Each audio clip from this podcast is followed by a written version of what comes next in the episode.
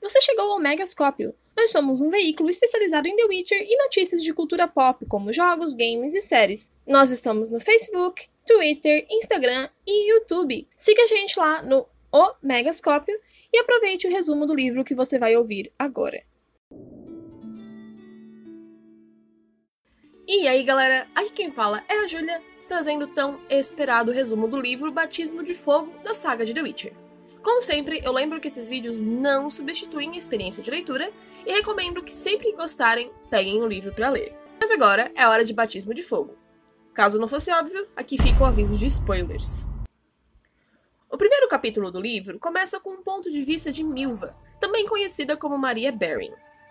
Milva é uma dríade das florestas de Brokilon, nascida humana, que trabalha como infiltrada ajudando os elfos Scoia'tael a passarem despercebidos pelas florestas.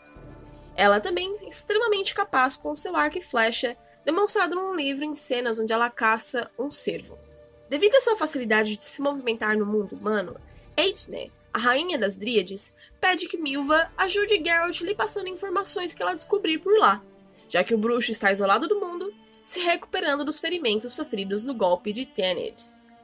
Ela conta a Geralt como Nilfgaard aniquilou Lyria e Edirn, como Verden se entregou e o rei Teméria fez um acordo com o imperador Nilfgaardiano, sobre como os elfos ganharam um reino no Vale das Flores, em Dol Blatana, mas os Scoia'tael continuam lutando no norte. Ela também conta sobre um incêndio que matou Codringer e Fen na mesma noite do golpe de Tened.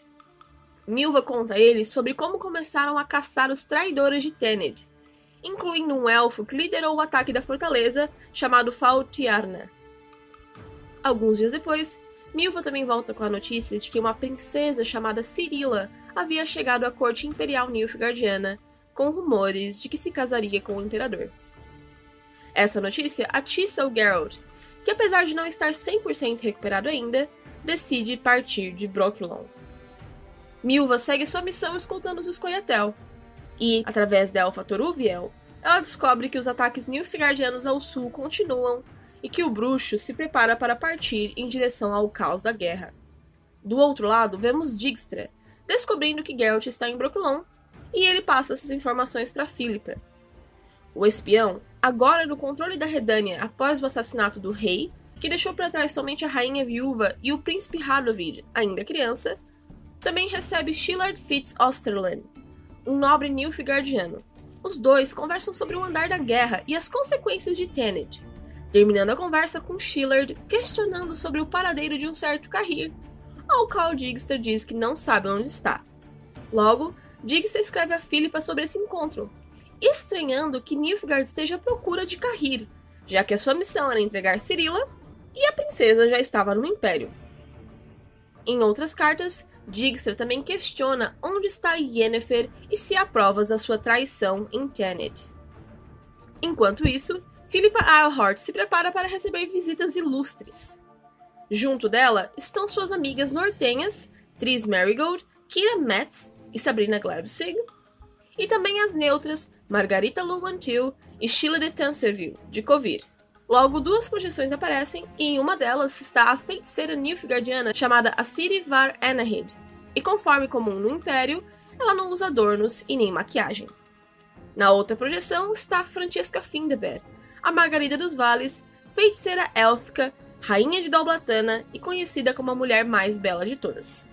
Dá de ver de cara que essas mulheres não se dão bem devido às diferentes lealdades, mas Philippa se faz ouvir com uma proposta. Ela sugere que crie-se um grupo de feiticeiras focado no interesse da magia, sem se preocupar com fronteiras e reis, para que o que ocorreu em Taned nunca mais se repita. Com o acordo de todas e a permissão de que as feiticeiras Nilfgaardianas tragam mais aliadas para a próxima reunião, termina o primeiro encontro do que então seria chamado de a Loja das Feiticeiras. Em um vilarejo distante, vemos os ratos. O líder do grupo era Kayley, cuja vila havia sido saqueada pelas forças Nilfgaardianas.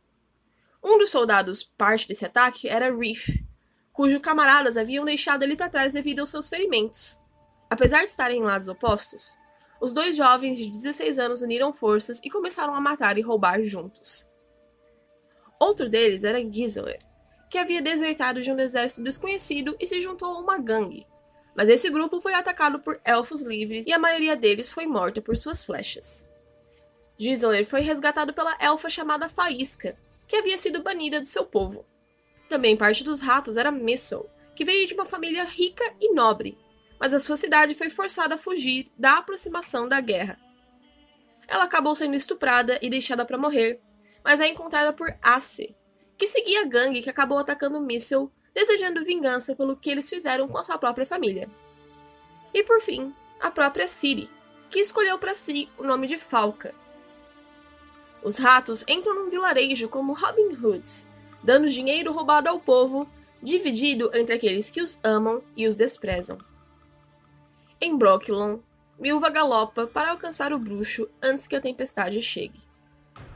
O segundo capítulo começa com Geralt e Jaskier partindo de Brooklyn, sendo pegos pela chuva. Lembrando que o Jaskier tinha chegado em Brooklyn no livro anterior, Tempo de Desprezo. No caminho, eles acabam esbarrando com Havekar, um comerciante que vende contrabando para elfos dentro da floresta. Os dois tentam sair de fininho daquela conversa, até que são interrompidos por Nilfgaardianos que vieram buscar uma encomenda especial contrabandeada pelo Havekar.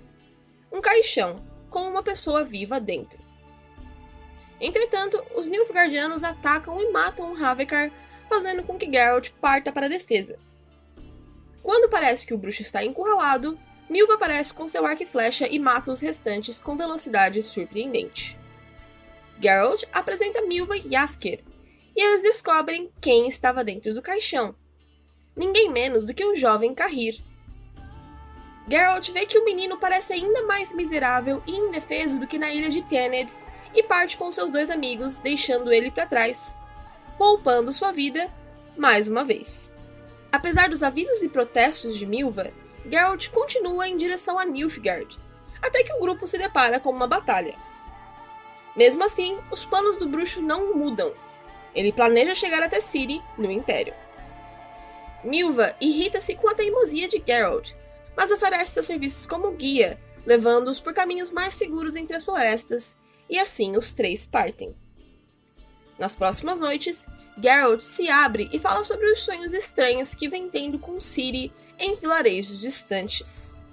O trio continua a viagem por dias, encontrando os estragos da guerra pelo caminho, até que Geralt ouve um relincho de um cavalo seguindo-os e depara-se mais uma vez com Carrir. Geralt o ameaça e diz que irá matá-lo se continuar seguindo o trio, mas, mais uma vez, poupa a vida do jovem. Os três continuam na estrada até ouvir alguém cantarolando. Yasker, naturalmente, junta-se à cantoria e acaba encontrando um grupo bem estranho. Alguns anões, liderados por um tal de Zoltan com seu papagaio, um gnomo chamado Percival e várias mulheres e crianças humanas fugindo da guerra, enquanto os anões carregam uma carroça bem pesada. Depois de trocarem algumas ideias, o trio acaba se juntando ao comboio dos anões por conveniência. Geralt observa que, apesar do favor dos anões, as mulheres não parecem ser amigáveis com eles, mas isso não afeta o humor da companhia. Yasker, mais do que todos, estava estático com a mudança de ares, cantando e conversando frequentemente. Até mesmo Geralt, irritado pelas más notícias que a guerra bloqueava o seu caminho, acaba se divertindo e aprendendo a jogar Gwent com os anões, apesar de ainda não se sentir livre para falar de si mesmo ou da sua missão. Entretanto, a sua profissão é revelada quando um monstro ataca o comboio e ele usa suas habilidades de bruxo para defendê-los, revelando um pouco mais de si para o Zoltan. O anão então mostra sua espada, a Cyril, a qual Geralt aprecia a qualidade. Continuando o caminho, o grupo se depara com um povoado estranhamente vazio, e logo descobrem que ele foi consumido pela varíola. Eles são afastados por uma moça que avisa do perigo, mas logo os saqueadores se aproximam. Os anões sugerem sair do local, mas Geralt já está cansado de ficar sem ação e parte à defesa da moça, testando a Cyril de Zoltan nos bandidos. Com a ajuda das flechas de Milva, o bruxo mata os saqueadores, exceto por um, que, mesmo acertado por uma flecha da Dríade, foge em direção à floresta. Entretanto, de longe, o grupo escuta os sons da sua morte pelas mãos de um jovem que continua seguindo o trio. E assim, eles continuam a viagem e o Nilfgaardiano chamado Carrir ainda os segue em seu garanhão castanho. Porém, o bruxo parou de olhar para trás. No terceiro capítulo, o grupo chega a uma antiga estrada élfica, reaproximando a marcha da guerra. Alguns dias depois, surge em seu caminho um garanhão castanho sem cavaleiro e sujo de sangue. Com isso, eles deduzem que Carrir finalmente encontrou o seu fim. No caminho cheio de vilarejos queimados pela guerra, o grupo decide ir pela floresta por segurança, o que leva a carroça dos anões a atolar. Aqui revela-se o plano deles, que levavam tesouros com a intenção de ter uma vida melhor. O gnomo Percival, com a intenção de abrir uma oficina, os anões Figs e Yazon uma ferraria, e Caleb e Zoltan queriam casar. Mas eles acabam enterrando ali o seu baú, em meio à floresta, por segurança, prometendo voltar pelos seus sonhos do futuro. À frente em sua marcha, o comboio acaba parando em um cemitério élfico. Enquanto investigam o local, sentem um cheiro muito forte de ervas e encontram um homem magro chamado Emiel Regis, um barbeiro cirurgião. Ele convida o grupo até a sua choupana, que fica perto dali, e assim o grupo tem um novo local para pernoitar. Lá, Regis oferece um destilado de mandrágora, especialidade sua, que logo faz com que o grupo relaxe e comece a conversar. Regis é um homem muito eloquente. Zoltan, um bêbado engraçado, e Asker, claro, de língua solta. Quando ele menciona Yennefer, Geralt dá uma resposta fria e se retira. Milva o segue e ele compartilha sua frustração de estar na estrada há quase duas semanas e ainda não estar nem um pouco perto de Nilfgaard, perto de Ciri.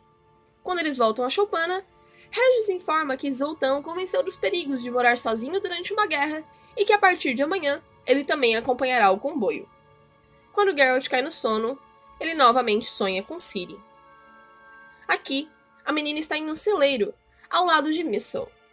A música e bebida. Falca é atraída pelo som e se junta a Alfa Faísca em uma dança frenética, de ritmo rápido. Ciri abraça o furor na tentativa de esquecer de tudo. O capítulo 4 começa quando a manhã chega e o grupo parte da choupana de Regis, passando novamente pelo cemitério élfico. Desta vez, entretanto, o local está cheio de camponeses, que dizem estar caçando um vampiro.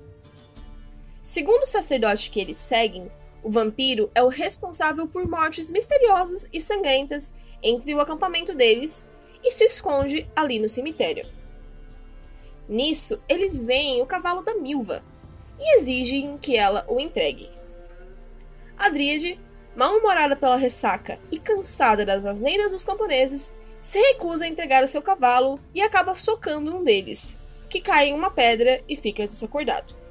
Assim, a companhia parte em silêncio e em alta velocidade. No caminho, eles debatem sobre a história do vampiro dos camponeses, e Geralt se surpreende com o conhecimento correto que Regis tem sobre as criaturas. Logo à frente, eles encontram um acampamento de fugitivos e são surpreendidos quando a sua chegada causa um tumulto tremendo de gritos e choros. Ali estavam os familiares das mulheres e crianças que estavam sendo escoltadas pelo grupo de Zoltan, reunidos como por um milagre. O bruxo observa a frieza e ingratidão das mulheres, que nem ao menos dizem adeus aos anões. Mas é surpreendido quando uma menininha vem agradecer.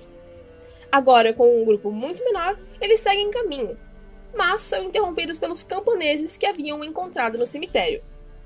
Eles pedem que Milva pague uma indenização pelo mal causado ao camponês que ela socou, que agora encontra-se atordoado. Quando eles recusam, eles pedem que o grupo seja julgado pelo administrador do acampamento. Chegando lá, o grupo se depara com uma adolescente deficiente acusada de ajudar o tal vampiro. O tal sacerdote rasga o seu vestido, soltando insultos e mostrando as supostas provas das suas feitiçarias. O administrador do acampamento tem pouca paciência com o sacerdote, que começa a gritar sobre o juízo divino. Ele joga ferraduras no fogo e diz que se alguém conseguir passar pelo batismo de fogo e segurar as ferraduras incandescentes com as mãos nuas, poderão provar a inocência da jovem. Surpreendendo a todos, Regis se aproxima e faz exatamente isso. O sacerdote furioso começa a gritar exorcismos, mas é interrompido com a chegada de uma cavalaria Nilfgaardiana. A multidão rapidamente se dispersa, fugindo dali, e a companhia de Geralt se separa. Quando o bruxo cai em meio ao caos, seu joelho, ainda dolorido, o impede de correr, e Asker fica para trás para ajudá-lo. Perto de si, uma batalha travada entre Nilfgaard e um destacamento temeriano, e um cavalo acaba chutando Geralt na cabeça e o deixa desacordado. Em um acampamento distante, Ciri, chamada de Falca, acorda os ratos com um grito vindo de seus pesadelos. Ela sente uma terrível dor no joelho e dor de cascos de cavalo esmagando-a. Voltando para Geralt, ele acorda ao lado de Yaskir. O bruxo não viu Milva, Zoltan, Percival nem Regis por lá. Os soldados temerianos que venceram a batalha julgam o bardo e o bruxo como suspeitos e acabam levando-os para o seu alojamento como espiões. Adentrando o acampamento militar, eles são entregues a um cavaleiro que reconhece Yasker e manda desamarrá-los. Entretanto, a alegria da dupla dura pouco, quando o Marechal Visegerd, um lorde de Sintra que estava presente na festa da paveta tantos anos atrás, também reconhece Geralt. Ele culpa Geralt pelo casamento de Paveta e Duni, e por causa disso, pelas dúvidas que foram lançadas à legitimidade de Ciri, e também acusa o bruxo por ter roubado a menina e entregado ela ao imperador Emir. Logo, ele também culpa Geralt pelo caos em Sintra, o seu país, pela caída da moral de seus soldados, e por causa de Ciri, o Marechal sentencia Geralt à sua morte na forca. No começo do capítulo 5, vemos Milva, depois do caos no acampamento, rastreando os cavalos do grupo que haviam sido roubados na confusão. A Dríade humana recuperou-os um por um, até que foi surpreendida em combate e ficou em desvantagem numérica. Entretanto, uma flecha que veio da floresta salva sua vida. Sabia que teria a oportunidade de devolver a sua flecha, elfa, disse Carrir. Não sou elfa, Nilfgaardiano, respondeu Milva. E por fim, Carrir responde: Não sou Nilfgaardiano. Enquanto os dois vão para um caminho seguro, Carrir explica que havia sido emboscado enquanto seguia a comitiva de Geralt, mas ficou esperando à margem do rio, sabendo que o grupo estava indo naquela direção. Milva, após reclamar de enjoo, pergunta por que ele continua o seguindo. Carrir conta que Geralt está indo para o lado errado, que Ciri não está em Nilfgaard.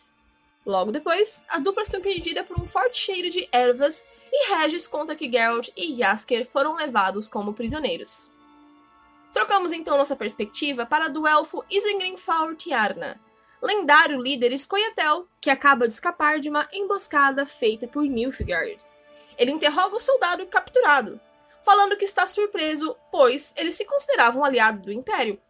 Ele fala sobre como ajudou no golpe de Tenet e como seus amigos morreram naquela luta. O soldado, um agente do Sr. Vatir de Rideau, revela, sob ameaça de tortura, que Rideau queria capturar Fael Tiarna vivo para interrogação, com a intenção de que ele informasse o paradeiro de Vilgefort, Riense e Carrir. Ele fala sobre as suspeitas de traição do imperador e de uma princesa falsa ter sido levado a Nilfgaard. Faeltiarna solta o soldado com uma mensagem. Ele conta toda a sua versão da história. Sobre como ele ajudou o Império sob as ordens de Francesca Findeber e capturou Carrir, vivo em um caixão, para ser entregue a Nilfgaard. Ele não sabe do paradeiro de Vilgefortz e Riense, e que se tentarem outra emboscada como aquela, ninguém sairia vivo da próxima vez. Enquanto isso, em uma sala no Império, vemos a Nilfgaardiana chamada Asiri Var Anahid, membra da Loja das Feiticeiras, recebendo outra feiticeira em seus aposentos, Fringila Vigo. Fringila se surpreende com a aparência mudada de Asiri, agora usando joias, cabelos arrumados e roupas finas.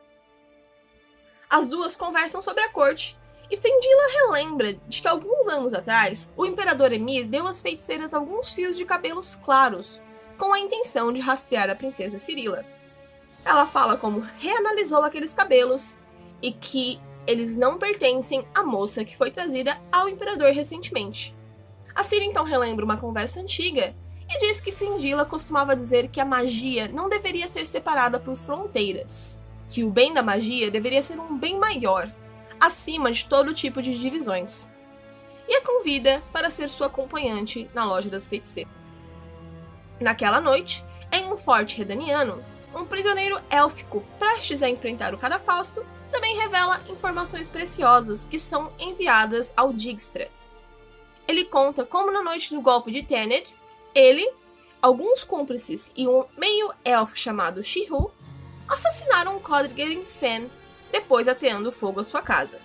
Ele conta como o meio-elfo roubou documentos da casa e quatro dias depois sequestrou uma moça de cabelos claros e depois conta que essa moça foi entregue a Nilfgaard com o nome de Cirila de Sintra. O mesmo relatório também é enviado a Philippa Eilhort. De volta à floresta, vemos Regis, Milva e Kahir se dirigindo à localização de Jaskier e Geralt. O barbeiro cirurgião informa que depois da meia-noite resolverá a situação sozinho e indica onde a dupla deve esperar pelo bruxo e o bardo. No acampamento, Geralt se surpreende quando os guardas caem num sono profundo e seu medalhão começa a vibrar, seguido de um forte cheiro de ervas. Regis entra silenciosamente e liberta os dois, indicando o ponto onde Milva os espera. Geralt agradece o resgate, mas deixa claro que os dois não devem se encontrar novamente. O bardo e o bruxo fogem, mas são pegos novamente em uma perseguição a cavalo quando forças Nilfgaardianas se aproximam. Entre a troca de flechas, Jaskier acaba sendo acertado na orelha. À distância, eles ouvem os sons da batalha enquanto fogem. Finalmente, a dupla chega no ponto de encontro com Milva e Kahir, além de Regis, que está lá pronto para curar os ferimentos de Jaskier. Geralt ameaça o barbeiro cirurgião com sua espada, sendo totalmente ignorado por Regis, que continua limpando o ferimento. Milva corre em sua defesa, lembrando que Regis o salvou e então ele confessa ser um vampiro superior e parte mais uma vez. Geralt então direciona sua fúria a Kahir, mas Milva já está farta e também defende o jovem. Logo, em uma conversa, Kahir conta sobre como Geralt está indo para o lado errado, que em seus sonhos, Ciri está em um vilarejo acompanhada por mais seis jovens. Aqui vemos Falca e Missile andando em um festival, rindo enquanto comem algodão doce. Alguns bandidos próximos caçou uma das duas, dizendo coisas nojentas sobre como elas precisam de um homem. E quando um deles se aproxima para tocar nelas, Ciri reage prontamente com sua espada, matando instantaneamente. O restante se dispersa e Falca começa a chorar, vendo que seu algodão doce caiu no chão. De volta ao acampamento, Geralt decide que já basta e manda seus companheiros embora, já que vai seguir um caminho perigoso e longo por território nilfgaardiano que não pode demorar e precisa ir sozinho, sem despejar os seus problemas neles. Yasker e Milva estouram de volta, ridicularizando a sua tentativa de ser estoico e manter a pose de que não precisa de ninguém, e os dois acabam partindo para preparar a janta. Regis volta para trocar as ataduras de Yasker, mexendo ainda mais com os humores do bruxo. Mas não resiste cutucar Geralt, lembrando que ele ignora os seus companheiros e aliados. Milva, Yasker, Kair e Regis se reúnem para preparar o jantar, compartilhando esforços para pegar peixes e temperos. O bardo ordena que Geralt comece a cortar os legumes, e o bruxo se junta ao grupo, mesmo mal-humorado. Os companheiros fazem chacota de Geralt, deixando bem clara sua opinião, lembrando que lobos nunca caçam sozinhos. Por fim, o bruxo se rende. Que bela companhia eu fui arranjar! Um poeta com um alaúde, uma selvagem encrenqueira, meio dríade, meio mulher, um vampiro de mais de 400 anos de idade e um maldito Nilfgaardiano que insiste em dizer que não é Nilfgaardiano. Então, Regis completa calmamente. E o líder da equipe é um bruxo cuja doença são remorsos, o desespero e a indecisão. O começo do sexto capítulo mostra Ciri junto a Missile, pedindo que a rata não toque nela sem permissão. A menina está claramente exaltada e Missile culpa os pesadelos dela pela alteração de humor. A rata pressiona para que ela conte mais sobre o seu passado, mas Falca não conta. Quando Missel pergunta por que ela ainda continua ali, Ciri responde que não quer ficar sozinha.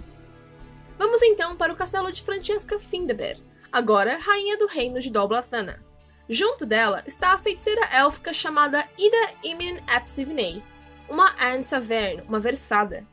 Francesca vai até o seu pátio, acendendo velas dentro de um círculo, então, ela pega uma estatueta e a joga numa fonte, recitando encantamentos.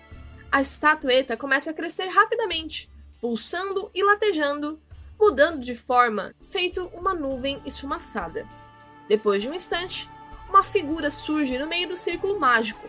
Uma mulher de cabelos negros, deitada no chão, que logo começa a gritar de dor. Depois de algum tempo, Yennefer se acalma, mas continua nua dentro da fonte. Francesca informa que faz um mês e meio desde os eventos em Tenet e explica que transformou Yennefer em uma estatueta lá, pois um tal de Riense queria matá-la.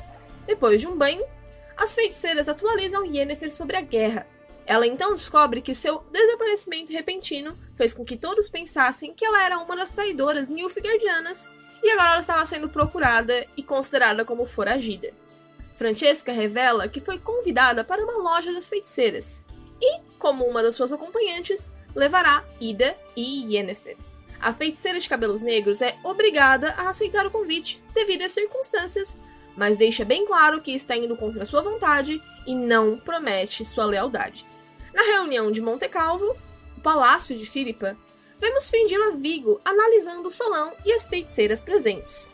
Ela observa que quando Francesca chega à reunião, e a comoção causada pela presença de Yennefer, que parece exausta. Yennefer então reconhece Fingila como a responsável por lhe cegar na Batalha de Soden. A reunião começa falando sobre guerra e política, e as feiticeiras mal conseguem manter a neutralidade, falando abertamente sobre suas opiniões. Elas então relembram o objetivo da loja, sobre a soberania da magia, e sugerem influenciar ativamente o rumo das coisas ao colocar uma feiticeira no poder. E é aí que Philippa lembra de Ciri, uma jovem com dotes mágicos, sangue nobre e fértil. O sangue antigo, cuja vinda foi profetizada há centenas de anos. Seu sangue, do qual nascerá a rainha do mundo. Junto aos ratos, vemos Falca preparando uma emboscada a uma carruagem nobre. Enquanto seus companheiros saqueiam, Ciri presta atenção na jovem dentro da carruagem e pensa em dar seu belo lenço como um presente a Bissell, uma forma de pedir desculpas por ter sido grosseira anteriormente. Ao roubá-la, a jovem tenta usar o seu título de baronesa como defesa, ao que Falca responde ser um título baixo e que a baronesa deveria se curvar a ela. Na sala em Monte Calvo, Philippa pede que Yennefer conte o que sabe sobre Ciri. Quando a feiticeira chega no relato sobre Tened, há uma comoção geral mas Yennefer reafirma que só se envolveu a pedido de Jesaia, que sua real vontade era pegar Ciri e fugir. Philippa então pede que Francesca conte sobre os poderes de Ciri, do sangue antigo. A elfa explica que tudo começou com Lara Doreen, uma elfa que se apaixonou por um feiticeiro humano chamado Cregnan the Lord, e que essa união das raças foi considerada como uma traição por muitos. Após a morte de Cregnan, vítima de uma intriga, Lara, que estava grávida, foi capturada e morreu em algum lugar ermo, dando luz à sua filha, Rhiannon, que por um milagre foi salva e acolhida por Cerro, rainha da Redânia. Desde então, feiticeiros têm rastreado e estudado o gene de Lara do sangue antigo, incentivando uniões entre os portadores.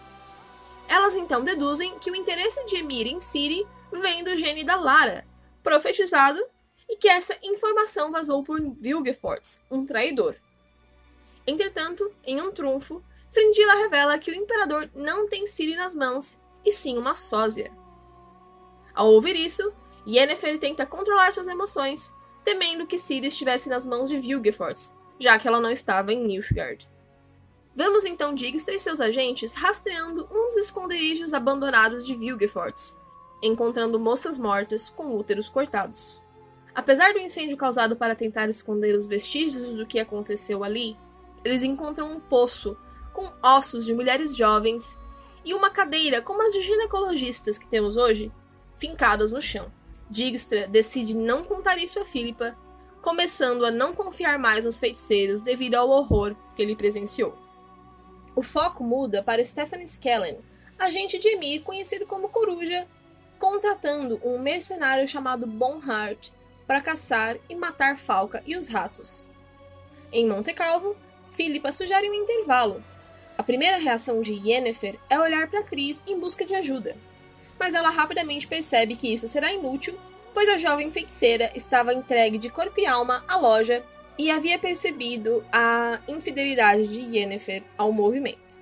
Então, quem se junta a Yennefer é Fringilla, que comenta sobre a ironia de que às vezes os amigos viram as costas e os inimigos se revelam úteis.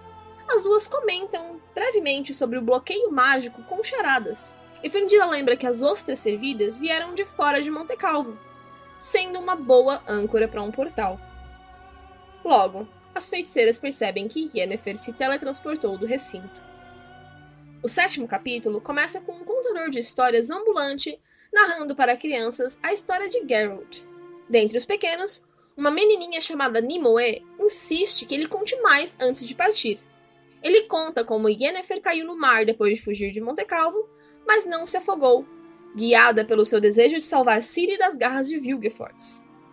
Ele fala sobre como Ciri continuou com os ratos, sob o nome de Falca, sobre como na menina havia acordado tudo o que existe de ruim no ser humano e que havia sido um erro ensiná-la a matar.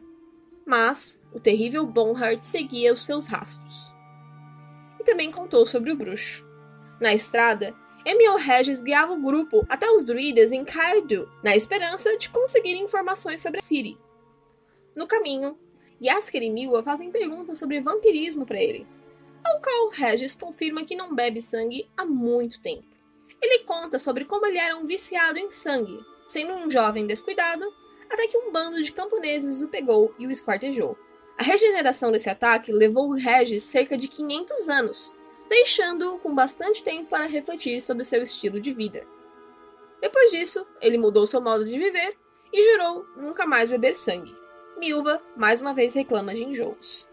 O grupo seguiu o caminho, até que a guerra os alcança. Como alternativa para não passar entre os campos de batalha, Regis sugere outra rota, potencialmente perigosa, com monstros e criaturas, mas menos perigosos do que a guerra. No caminho até lá, eles sentem o cheiro de fumaça e ouvem vozes, e descobrem ninguém mais do que Zoltan Chivei e seu grupo em um acampamento próximo jogando Gwent, junto da moça que Regis salvou e mais outros fugitivos de guerra.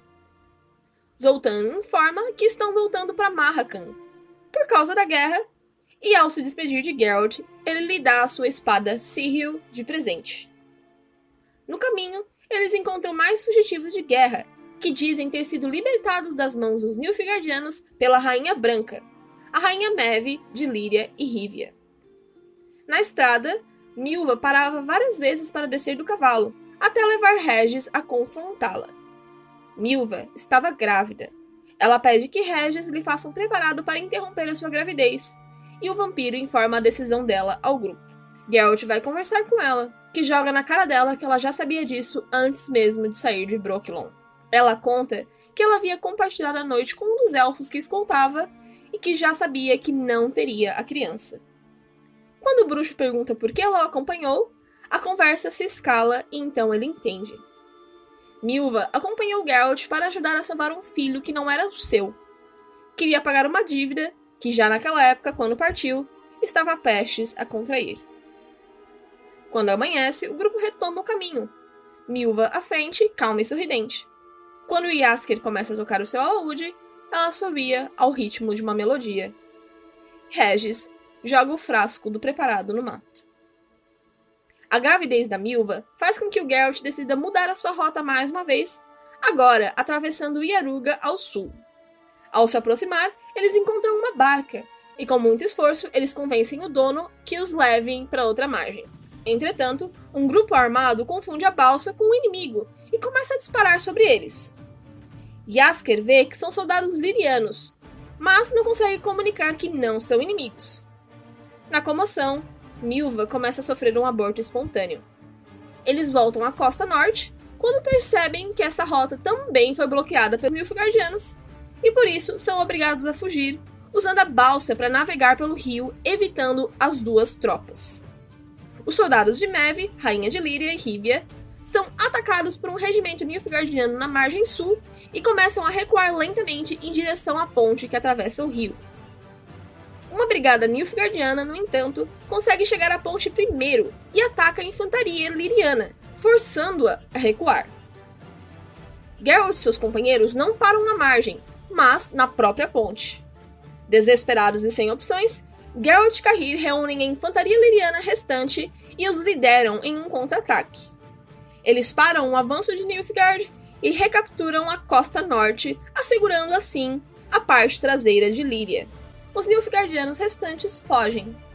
Após a batalha, Geralt é nomeado cavaleiro pela rainha Maeve devido ao seu papel significativo na batalha e oficialmente passa a ser conhecido como Geralt de Rivia. E assim termina o quinto livro da saga do bruxo Geralt de Rivia. Esses resumos demoram bastante tempo para ser feitos, então, por favor, não esqueça de deixar o seu like e se inscrever no canal se você quiser ver mais, afinal de contas, os próximos livros também serão postados aqui no Megascópio, e isso é muito importante pra gente. Clica no sininho para não perder nada e mega beijo!